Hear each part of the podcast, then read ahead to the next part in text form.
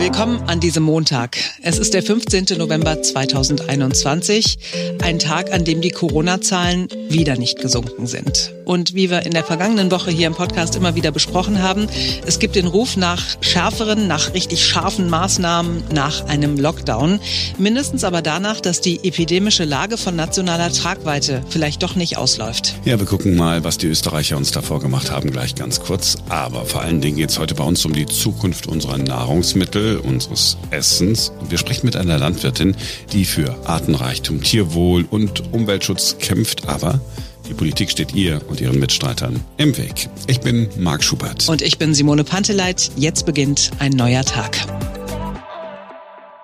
Unsere Aufgabe als Bundesregierung ist es, die Menschen in Österreich zu schützen. Und das tun wir. Wir kommen dieser Verantwortung nach. Ja, die Österreicher sind mal wieder diejenigen, die hart durchgreifen. Das hatten wir zu Beginn der Pandemie schon mal. In Österreich werden ungeimpfte in den Lockdown geschickt. Damit ist dort genau das passiert, was hier bei uns niemand wollte und im Moment zumindest auch niemand will, öffentlich. Wer sich nicht impfen lässt, der wird vom gesellschaftlichen Leben ausgeschlossen, so weit wie möglich. So lassen sich diese Regeln zusammenfassen. Hier ist der österreichische Bundeskanzler Schallenberg. Während die Inzidenz für geimpfte Menschen glücklicherweise rückläufig ist, steigt sie bei den ungeimpften weiterhin exponentiell an. Derzeit liegt die Inzidenz bei den ungeimpften in der Altersgruppe von 18 bis 59-Jährigen bei über 1700. Daher haben wir heute beschlossen, dass ab Montag 0 Uhr in Österreich ein Lockdown für ungeimpfte gilt. So, Lockdown für Ungeimpfte, was heißt das eigentlich ganz genau? Am Ende des Tages ganz simpel. Bin ich nicht geimpft, muss ich zu Hause bleiben. Was ich darf ist, ich darf zur Arbeit gehen, um Geld zu verdienen und ich darf in den Supermarkt gehen. Ich, äh, also nur alles, was wichtig ist. Ich darf aber nicht ähm, einfach ganz normal einkaufen gehen und sagen, ach Mensch, ich hätte aber gerne, ich brauche nochmal ein neues T-Shirt und so weiter. Das geht alles nicht. Ich kann äh, nicht ins äh, Restaurant gehen und, und, und. Ich darf auch zur Erholung das Haus verlassen. Das heißt, ich darf spazieren gehen und so weiter. Aber äh, die sozialen Kontakte zu anderen sind damit komplett äh, hinüber. Also keine Sportanlagen darf ich besuchen, ich darf nicht zum Friseur gehen. Alles das ist nicht möglich. Wir sehen uns daher gezwungen, diesen einschneidenden, diesen schwierigen Schritt zu setzen und damit die Kontakte zwischen den Geimpften, den Geschützten unserer Bevölkerung und den Ungeimpften, Ungeschützten, aber auch zwischen den Ungeimpften, Ungeschützten auf ein Minimum zu bringen. Ist ja schon mal äh, eine Ansage. Die Frage, die ich mir stelle, ist, wann werden wir es in Deutschland auch haben? Es läuft ja darauf hinaus. Es läuft ja darauf hinaus, dass es äh, ähnlich wird wie bei uns. Wir haben das in der Vergangenheit auch immer wieder erlebt. Die Österreicher haben zuerst steigende Inzidenzen, wenig später ziehen wir dann nach, in Anführungsstrichen.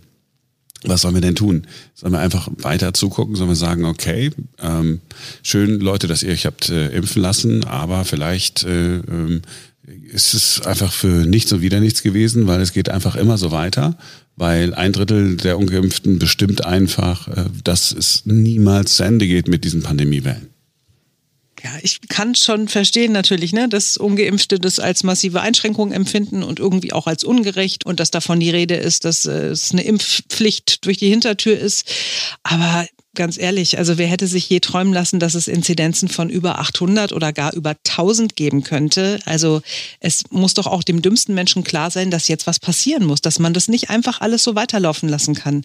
Und ich persönlich kenne jemanden, der ist bis dato auch nicht geimpft, weil er, warum auch immer, Schiss hat. Und der sagt, also jetzt lasse ich mich wahrscheinlich doch auch impfen, weil ich einfach mein Leben zurückhaben will. Also die Rechnung scheint aufzugehen durch solche Maßnahmen bekommst du eben die Impfskeptiker dann doch auch dazu, sich impfen zu lassen. Mhm. Es ist total schade, dass es nicht ohne geht und dass jetzt wieder eben von einer Impfpflicht durch die Hintertür gesprochen wird. Wenn es einmal ehrlich ist, ist auch eine.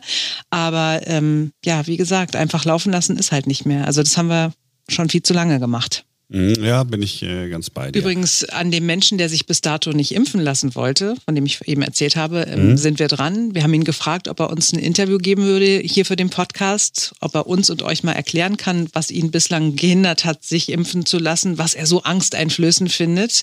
Also er ist kein Querdenker, er ist kein Aluhutträger, sondern er ist wirklich ein großer, großer Skeptiker und ja, sehr wahrscheinlich findet dieses Interview auch noch in dieser Woche statt. Ja, und für diesen Impfskeptiker, der Name ist der Redaktion bekannt, dürfte auch wichtig sein, was Robert Habeck am späten Abend in den Tagesthemen gesagt hat. Er hat im Prinzip gesagt, ja, diese epidemische Notlage läuft aus, aber wir haben ja ein neues Gesetz und das haben wir jetzt nochmal nachgebessert und das ist jetzt viel besser. Wir machen Deutschland winterfest. Die epidemische Lage läuft ja aus. Das ist also kein Beschluss der Ampel, sondern sie läuft aus und braucht ein neues Gesetz danach. Dieses Gesetz, das wir vornehmen, ist rechtssicherer als die epidemische Lage, weil es parlamentarisch beschlossen dann sehr viele neue Regeln einführen wird beispielsweise die 2G oder 2G Plus Regel oder auch die 3G Regel am Arbeitsplatz, so dass wir tatsächlich Instrumente, politische Instrumente bereitstellen, die davor gar nicht da waren. Also das, was Aber Sie da sagt, ist nachweislich falsch. Instrumente, die in der Notlage da waren, wie zum Beispiel Kontaktbeschränkungen, die sind jetzt nicht mehr drin. Das heißt, Sie reduzieren den Instrumentenkasten doch. Das ist doch ein falsches Signal, oder? Nein, das ist nicht richtig, Herr Zamperoni. Wir weiten den Instrumentenkasten auf, auch gegenüber den Vorschlägen, die in der ersten Lesung im Deutschen Bundestag eingebracht wurden. Und die sind bei weitem dann vielschichtiger, die Instrumente, als gegenüber den vorherigen Instrumentenkästen, die da waren. Das ist nicht richtig. Und was die, äh, die Kontaktsperren angeht oder Kontaktunterbindung, so ist es möglich, das auch in dem neuen Infektionsschutzgesetz zu machen, dann für Nicht-Geimpfte. Und dann hat Habeck im Gespräch mit Ingo Zamperoni auch gesagt, im Prinzip kann es einen Lockdown für Ungeimpfte auch bei uns geben, nach den neuen Regeln. Kontaktuntersagung oder 2G-Regeln heißt in weiten Teilen Lockdown für Ungeimpfte. Das ist die vulgäre Übersetzung dessen, was ich gesagt habe. Und, Für Robert Habeck war da nochmal ganz wichtig zu sagen, naja, all die Leute, die jetzt da kritisiert haben, hm, die haben möglicherweise, zumindest aus seiner Sicht, nur ablenken wollen vom eigenen Versagen. Und dass wir so spät boostern, dass wir keine Impfzentren und Testzentren in den letzten Wochen hatten, ist einfach ein Versäumnis. Das heißt, alle diejenigen, die jetzt sich über die Verlängerung der epidemischen Lage oder das Infektionsschutzgesetz äußern, verstecken möglicherweise auch in Teilen das nicht agieren in der Wirklichkeit. Ja, Robert Habeck hat also sozusagen die Aufforderung an alle, wir sollten uns jetzt schnell unbedingt impfen lassen, doch eher in Vorwurf verpackt. In Österreich hat der Bundeskanzler Alexander Schallenberg einen ganz anderen Weg gewählt. Er hat am Ende des Tages einfach um Hilfe gebeten. Helfen Sie uns, brechen wir diese vierte Welle, gehen wir mit voller Kraft rein und zerbrechen wir diesen Teufelskreis, um ihn, um ihn zu entkommen. Der einzige Weg ist und bleibt die Impfung. Am Ende des nächsten Gesprächs wird uns allen wieder bewusst sein, was jeder von uns tun kann. Jedenfalls ist es leichter, sich ganz persönlich bewusst für Klimaschutz zu entscheiden, als darauf zu warten und zu hoffen, dass die Abschlusserklärung von Glasgow irgendwas bringt. Wenn es um Klimaschutz geht und um Treibhausgase, dann denken wir an alles Mögliche. Aber eine Berufsgruppe haben wir da nicht so auf dem Schirm, die Landwirtinnen und die Landwirte. Sie könnten viel beitragen zum Klimaschutz, zum Umweltschutz, aber bisher hat ihnen die Politik in Deutschland und auch in der EU eher schon mal Steine in den Weg gelegt. Was muss die neue Bundesregierung auf den Weg bringen? Wir sprechen ganz bewusst nicht mit dem Deutschen Bauernverband. Wir sprechen mit einer Organisation von Landwirten, die sich seit Jahrzehnten für Reformen einsetzt. Es ist die Arbeitsgemeinschaft Bäuerliche Landwirtschaft. Co-Vorsitzende dort ist Elisabeth Fresen. Guten Tag, Frau Fresen. Hallo. Die Arbeitsgemeinschaft Bäuerliche Landwirtschaft. Helfen Sie mir, was ist das für eine Arbeitsgemeinschaft? Wir sind ein, eine Vereinigung, die sich für Bäuerinnen und Bauern einsetzt und das für ökologische und konventionelle Wirtschaftende. Und wir setzen uns ein für eine Agrarpolitik, die es uns ermöglicht, nachhaltig zu arbeiten im Sinne von Tieren, im Sinne von Umwelt- und Klimaschutz, Bodenschutz, Wasserschutz. Und wir kämpfen auch dafür, dass wir faire Preise bekommen für unsere Arbeit und dass wir für unsere gesellschaftlichen Leistungen auch bezahlt werden. Sind Sie so etwas wie der ja, ähm, Anti-Bauernverband? Nein, wir sind die ABL, also die Arbeitsgemeinschaft Bäuerliche Landwirtschaft. Ich denke, es ist wesentlich konstruktiver, sich zu fragen, wofür arbeiten wir und wofür kämpfen wir, als eine Abgrenzung ähm, zu machen. Wir arbeiten sehr viel in Bündnissen zusammen mit zivilgesellschaftlichen Gruppen, mit Umweltschutz- und Tierschutzorganisationen ja, mit dem Bauernverband arbeiten wir eher selten zusammen. Meistens gar nicht. Also, weil wir wenig Schnittmengen haben, sagen wir mal so. Okay, das äh, habe ich verstanden, ist angekommen. Ich fange mal mit einer ganz globalen Frage an. Wie ist es eigentlich um die bäuerliche Landwirtschaft bestellt? Wie geht es einem Bauern heute? Im Moment ist die Lage auf den Höfen sehr schwierig. Ganz viele Betriebe geben auch auf oder übergeben ihren Betrieb eben nicht an die nächste Generation weiter. Und das liegt zum einen daran, dass wir sehr schlechte Preise bekommen. Der Liter Milch kostet in der Produktion so 45 bis 42 Cent. Und im Moment bekommen MilchbäuerInnen eher so, sowas wie 35 Cent. Also es sind noch nicht mal alle Kosten gedeckt, geschweige denn, dass irgendwie Gewinne erzielt werden würden, mit denen neue Investitionen getätigt werden könnten. Also die wirtschaftliche Lage ist sehr schwierig und das gilt auch für schweinehaltende Betriebe. Das ist der eine Grund. Und der andere Grund ist, dass wir eine Agrarpolitik haben, die das Höfesterben seit äh, Jahrzehnten befördert hat. Die Subventionsgelder wurden in der Vergangenheit immer für diejenigen Betriebe ausgezahlt, die sehr viel Fläche schon haben. Also wer viel hat, dem wurde noch mehr gegeben oder dem wird noch mehr gegeben. Und das sind so die zwei wichtigsten Gründe, warum es im Moment sehr schlecht gestellt ist um die bäuerliche Landwirtschaft. Das heißt, das Geld ähm, machen eigentlich Betriebe, die weniger bäuerlich unterwegs sind, sondern mehr so Industriekomplexe sind. Also im Moment fördert die Agrarpolitik der Bundesregierung eben dieses Wachsen oder Weichen. Je größer ich bin, desto mehr ähm, Geld bekomme ich von der EU. Das ist der eine Grund, warum spezialisierte Landwirtschaft in eher industriellem Maße zunimmt. Aber ein anderer Grund ist auch, dass Betriebe auch ganz lange von der Beratung dahin gedrängt wurden und eben empfohlen wurde zu wachsen, sich zu spezialisieren, nur noch auf wenige Standbeine den Erfolg sozusagen auszurichten. Und all das sind so Faktoren, die dazu beigetragen haben, dass wir jetzt diese miserable Lage haben. Und wenn wir nochmal äh, zurückblicken auf die ja noch amtierende Bundesregierung, die äh, vergangene Legislaturperiode, hatten Sie da das Gefühl, dass da äh, Politiker und auch unsere Agrarministerin in ihre Richtung mitgedacht hat? Nein.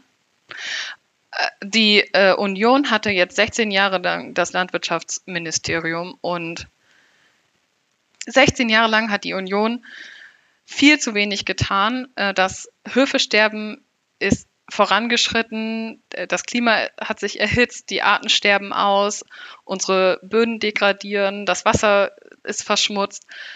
Also die Lage ist nur schlimmer geworden und aus meiner Sicht wurde von unseren vergangenen Ministern einfach viel zu wenig getan.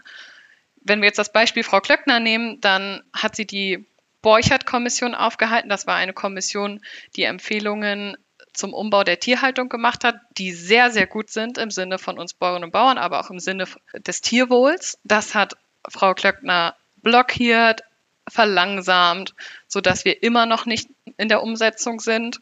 Das gleiche gilt für die Subventionsgelder. Auch da hätte Klöckner viel mehr für uns rausholen können, dass die Subventionen eben nicht mehr für die größten Flächen ausgezahlt werden, sondern für die besten Leistungen im Sinne der Gesellschaft.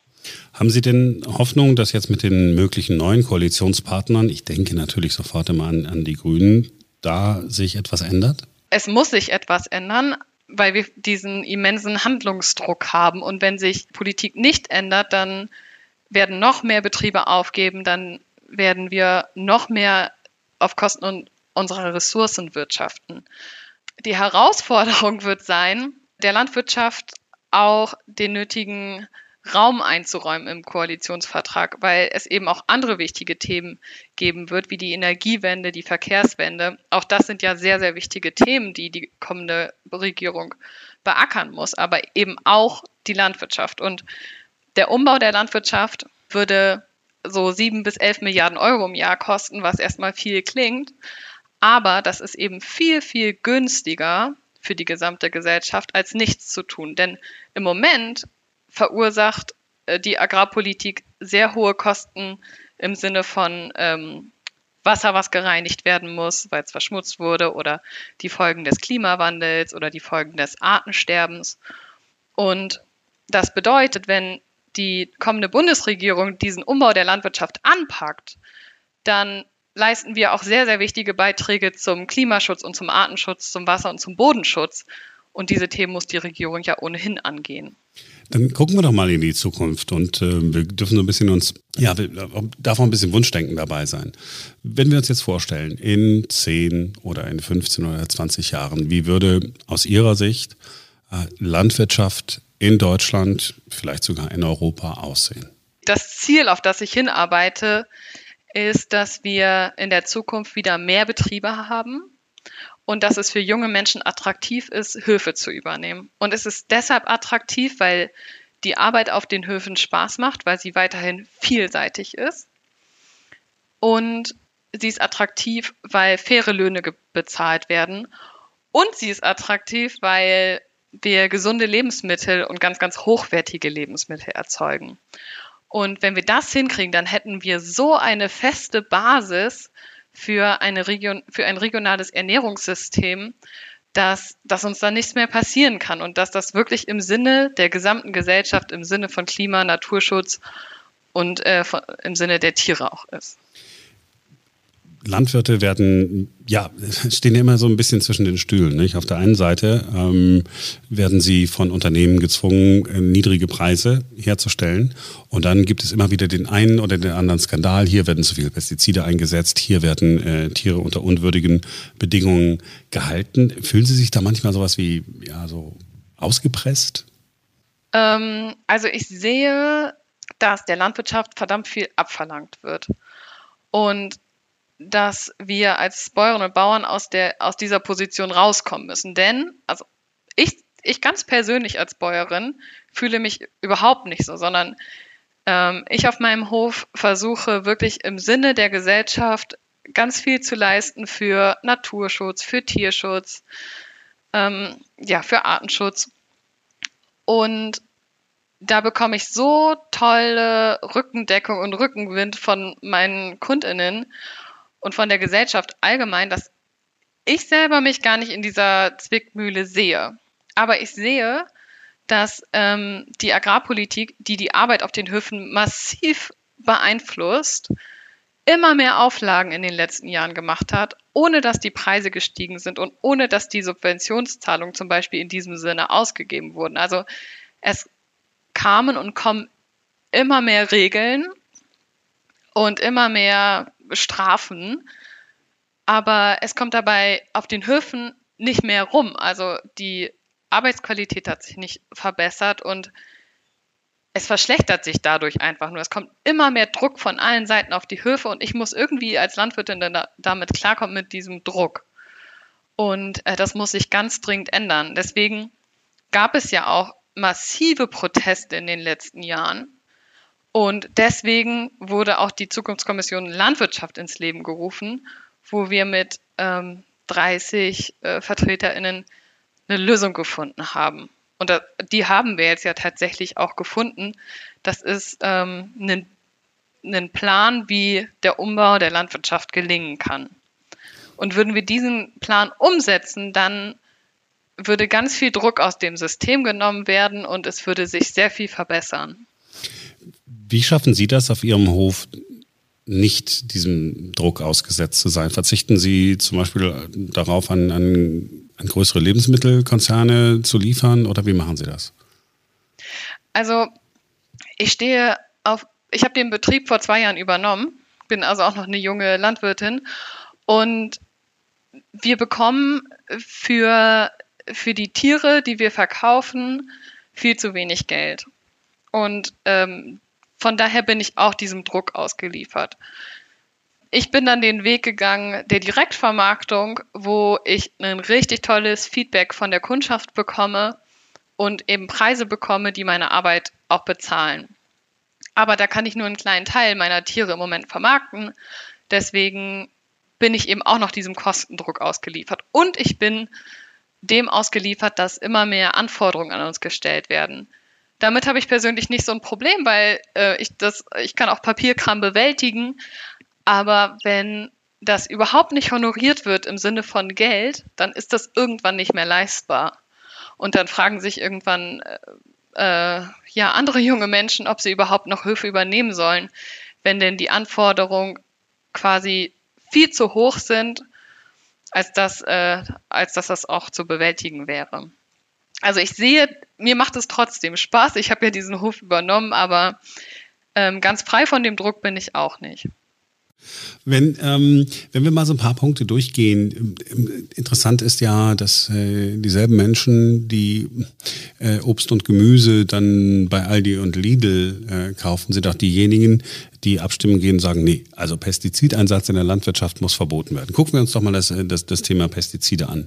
Ich habe Sie richtig verstanden, dass Sie nicht sagen, wir sind nicht, wir vertreten nicht nur Biolandwirte, sondern Sie setzen sich dafür ein, Pestizide möglichst zu reduzieren der erste Schritt ist, Pestizide zu reduzieren. Anders ist es doch gar nicht realistisch. Wir können ja nicht sagen, Deutschland ist jetzt ab morgen pestizidfrei. Wir müssen ja eine realistische Lösung finden. Und die, die gibt es. Der Ökolandbau macht das vor, dass man pestizidfrei arbeiten kann. Aber das muss, wie gesagt, schrittweise äh, geschehen. Und den Betrieben müssen auch Angebote gemacht werden, dass sie auch diese Schritte gehen können, die für sie möglich sind. Und sie dann aber auch den Mehraufwand bezahlt bekommen. Können die Themen ja leider immer nur, nur streifen. Sind wir auch beim, beim Thema äh, Tierwohl, Tierschutz. Es hat ja ein Tierwohl-Label gegeben, äh, von dem ja alle äh, Anwälte der Tiere oder Organisationen, die sich um Tierrechte bemühen, sagen, äh, das äh, war kein Tierwohl-Label, das war nur ein, ein Schmuh. Auch da muss ich was tun, sagen sie. Der erste Schritt ist, dass wir alle weniger Fleisch essen müssen. Und dann ist es auch wichtig, dass pro Betrieb weniger Tiere gehalten werden und diese dann aber wesentlich besser gehalten werden. Und dann kommt es darauf an, dass Bäuerinnen und Bauern für diese Arbeit angemessen Geld bekommen. Ähm, es gibt einen richtig guten Vorschlag von der sogenannten Borchert-Kommission, das ist ähm, das Kompetenznetzwerk Tierhaltung der Bundesregierung. Und die haben ganz fundierte Vorschläge vorgelegt, wie das umgesetzt werden kann, Schritt für Schritt und wie das dann auch finanziert werden kann. Und auch hier ist es wichtig, dass das eben schrittweise geschieht und die Betriebe dort mitmachen können und das am besten sogar noch so attraktiv ist, dass wieder neue Betriebe auch gegründet werden. Während ich so mit Ihnen spreche, habe ich so dieses Bild vor Augen, so Landwirtschaft, ja so ein bisschen wie es früher war oder wie ich mir vorstelle, dass es früher war. Es gab nicht keine Flurbereinigung und so riesige Felder, wo dann riesen Maschinen immer drüber laufen, sondern klein und fein. Ist das Bild richtig oder ist das irgendwie auch ein bisschen komisch in meinem Kopf? Also klein und fein stimmt vielleicht, wobei nein, eigentlich auch nicht, denn also eher wäre, finde ich, der Spruch so Klasse statt Masse. Also es ist eben wichtig, dass wir nicht mehr auf Massenproduktion setzen, sondern auf Qualitätsproduktion. Und zwar so, was meine Kundschaft hier vor Ort will dann kriege ich nämlich auch das Geld, was ich dafür brauche. Also sagen wir mal Klasse statt Masse und nicht wie früher, sondern es ist so zukunftszugewandt. Wir werden die Probleme des Klimawandels, des Artensterbens, der Bodendegradation und des schmutzigen Wassers, wir werden die nur mit einer anderen Art der Landwirtschaft lösen können. Anders geht es nicht. Deswegen ist das nicht eine rückwärtsgewandte Sicht, sondern einfach die Zukunftslandwirtschaft. Und ich als Verbraucher muss auch bereit sein, einen höheren Preis zu zahlen. Ja, und sie werden ähm, auch weniger Fleisch essen müssen. Es ist aber auch sehr wichtig, dass Menschen, die geringe Einkommen haben, sich trotzdem gutes Essen leisten können. In der Zukunftskommission Landwirtschaft haben wir deswegen empfohlen, dass die Mehrwertsteuersätze zum Beispiel sinken auf Gemüse und Obst das Fleisch aber teurer werden muss. Wenn Sie sich jetzt wünschen dürften, ja, es gäbe eine Seite in dem neuen Koalitionsvertrag, da wird die Landwirtschaft beschrieben. Was sollte, wenn es nach Ihnen geht, ganz oben stehen? Auf dieser einen Seite im, Ko im Koalitionsvertrag sollte stehen, dass die Subventionsgelder zu 100 Prozent qualifiziert werden. Also dass die Subventionsgelder nicht mehr für Flächenbesitz ausgegeben werden, sondern für konkret Leistungen, die ich im Sinne der Gesellschaft mache als Bäuerin. Also zum Beispiel, wenn ich meine Tiere besonders gut halte oder wenn ich mein Grünland besonders artenreich habe, also meine Wiesen und Weiden. Dann sollte da stehen, dass die Empfehlungen dieser Borchert-Kommission, also zum Umbau der Tierhaltung, umgesetzt werden müssen und ähm, dass gute Tierhaltung eben auch gut bezahlt werden muss. Und es sollte drinstehen, dass der Bodenmarkt reformiert wird, dass also wieder Bäuerinnen und Bauern Zugang zu Boden bekommen und nicht mehr InvestorInnen, die im Moment die Bodenpreise in die Höhe treiben, sodass Bäuerinnen und Bauern sich den Boden nicht mehr leisten können, weil sie mit landwirtschaftlicher Urproduktion diese Bodenpreise gar nicht wieder reinkriegen. Ja, und dann sollte drin stehen, dass wir Bäuerinnen und Bauern eben faire Preise brauchen, also einen gerechten Markt brauchen, in dem wir auch eine gute Marktstellung haben, um ja, um diese guten Preise auch erzielen zu können, damit wir weiterhin arbeiten können. Sehen Sie da äh, die Grünen auf dem richtigen Weg? Ansatzweise, wobei es bei allen Parteien äh, fehlt auch was. Das haben wir ganz besonders gemerkt, als wir, den, ähm, äh, als wir die Ergebnisse der Zukunftskommission Landwirtschaft vorgelegt haben und da nebenbei die Parteiprogramme gelegt haben, dass alle Parteien da nicht den Rundumschlag haben. Ähm, was zum Beispiel bei der SPD gut ist, dass sie sich ganz, ganz klar gegen Gentechnik ausgesprochen hat. Klarer als die Grünen und auch natürlich viel klarer als die FDP. Also ich sehe bei allen äh, Parteien Potenzial und die größte Chance, die wir haben, dass das da reinkommt, ist eben, dass wir so gute Angebote machen ähm, für Klima, Natur und Tierschutz.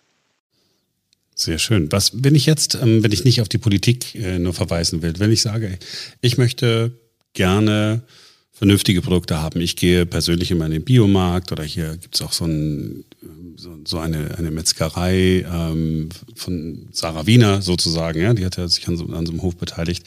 Ist das der richtige Weg? Muss ich einfach mir wirklich so kleine Geschäfte suchen oder, oder muss ich doch irgendwie rausfahren nach Brandenburg und mir einen Hofladen suchen?